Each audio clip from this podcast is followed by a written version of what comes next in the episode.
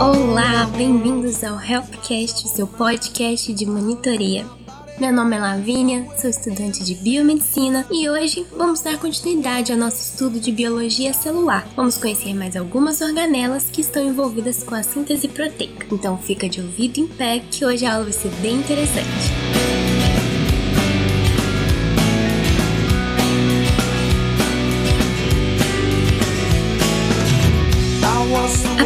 Organela que vamos falar hoje é o núcleo. Sim, o núcleo é uma organela e a mais importante delas, porque é ele que vai controlar o metabolismo celular, abrigar o material genético e tem um papel importantíssimo na síntese proteica. Vamos entender do que, que ele é formado. Bem, o núcleo é formado pela carioteca, que é essa parte externa que dá o formato esférico para ele. Essa carioteca é formada de duas camadas, uma membrana que está em contato com o citoplasma celular e a outra que está em contato com o nucleoplasma. Entre essas membranas existe uma camada de proteínas que vai dar um auxílio na sustentação, além de manter o formato da carioteca. Só que é importante ressaltar que a carioteca não é uma esfera sólida, ela possui poros na sua superfície que vão selecionar os compostos que vão entrar e sair do núcleo. Dentro da carioteca, nós temos a cromatina. Ela é feita por DNA associado a estonas, que são responsáveis por facilitar o desenovelamento da cromatina. E aqui tem um detalhe muito importante. Quando a cromatina está bem condensada, bem enovelada, nós damos a ela o nome de cromossomo. Esse aí eu tenho certeza que você conhece.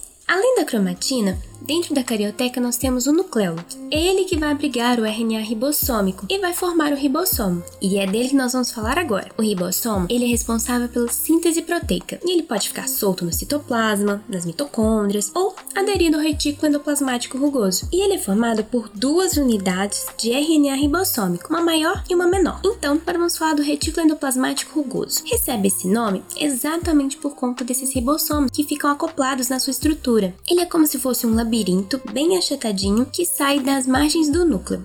O retículo endoplasmático rugoso, além de ter o papel na síntese proteica, ele também vai auxiliar no transporte de substâncias, principalmente aquelas que não podem entrar em contato com alguns compostos do citoplasma celular. Ele também tem a capacidade de modificar moléculas, macromoléculas, com a glicosilação ou enovelamento de proteínas.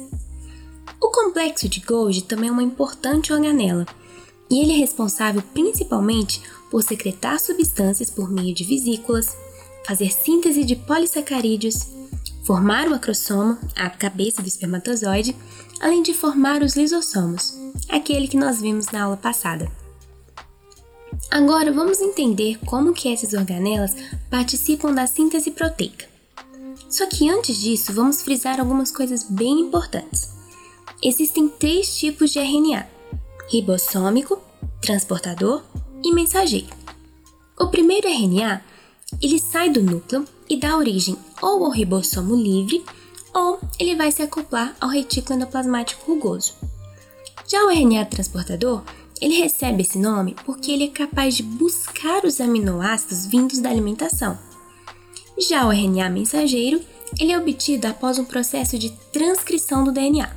E o que seria esse processo de transcrição? Bem, nós sabemos que a molécula de DNA é formada por duas fitas ligadas uma à outra em toda noveladinhas assim num formato helicoidal.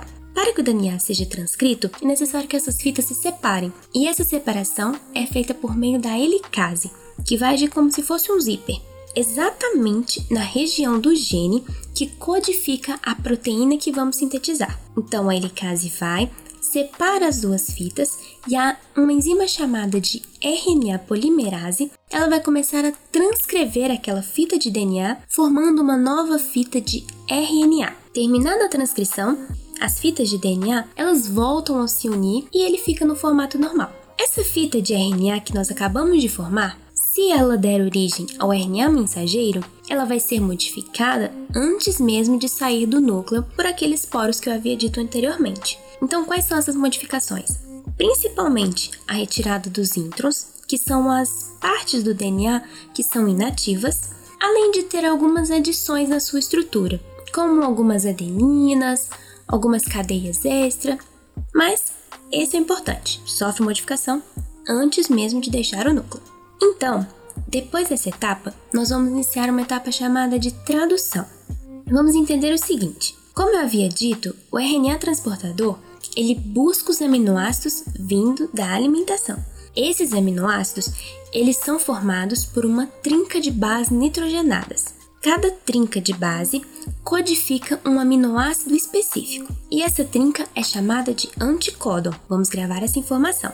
A subunidade ribossomal, seja no ribossomo livre ou no retículo endoplasmático rugoso, vai se aderir ao RNA mensageiro e vão ficar ali esperando que o RNA transportador traga os aminoácidos. Então, o primeiro aminoácido que inicia qualquer cadeia proteica é a metionina. Então, vem o RNA transportador carregando a metionina até aquele conjunto do RNA ribossômico e o RNA mensageiro e vai ligar essa trinca, que nós chamamos de anticódon, numa trinca do RNA mensageiro, chamada de códon. E assim vai acontecendo com vários outros RNA transportadores. Eles buscam outros aminoácidos, ligam o anticódon ao códon.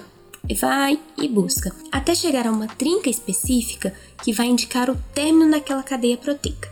Depois que formou essa cadeia proteica, uma enzima chamada chaperone vai atuar enovelando aquela proteína e vai dar a ela uma estrutura específica. Porque pensem comigo, a gente fez um monte de trincas e se aderindo, é como se formasse uma linha enorme de proteína. E essa linha enorme, poxa, vai ocupar maior espaço. Então a chaperone vem, embola elas de um formato que elas mantenham a sua função, mas ocupem menos espaço. Depois disso, ainda no retículo endoplasmático rugoso, a proteína vai sofrer aquelas modificações que eu havia dito, principalmente a glicosilação. Depois disso, essa proteína ela é encaminhada ao complexo de Golgi pela sua face cis e vai sofrer outras modificações. Vai terminar a glicosilação e, pela sua face trans, vai ser liberada em uma vesícula. Essa proteína pode atuar no citoplasma celular, pode ficar na membrana plasmática ou até mesmo ser encaminhada para fora da célula pelo processo de exocitose. Então vamos recapitular como acontece essa síntese proteica. O RNA mensageiro vai se agregar ao RNA ribossômico. Enquanto isso, o RNA transportador vai buscar aminoácidos com uma trinca específica de bases nitrogenadas chamadas de anticódon. Esse anticódon vai ligar no códon do RNA mensageiro e vai dar início à cadeia proteica. Isso vai acontecer várias vezes até chegar numa trinca específica que codifica o final daquela cadeia. Então, a chaperone entra em ação, enovela aquela proteína, ela vai passando por todo o caminho do retículo endoplasmático rugoso, vai sofrer mais algumas modificações, iniciar a glicosilação e ser encaminhada ao complexo de Golgi. Lá no complexo vai terminar a glicosilação, vai entrar numa vesícula e ser liberada para exercer sua função, seja no citoplasma, seja sendo uma proteína de membrana ou até mesmo sendo uma hemácia.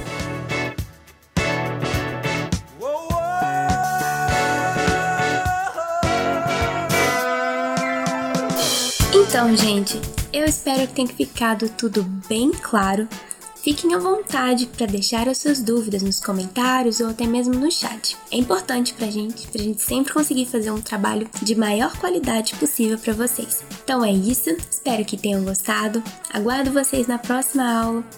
Um beijo, um cheiro e até mais.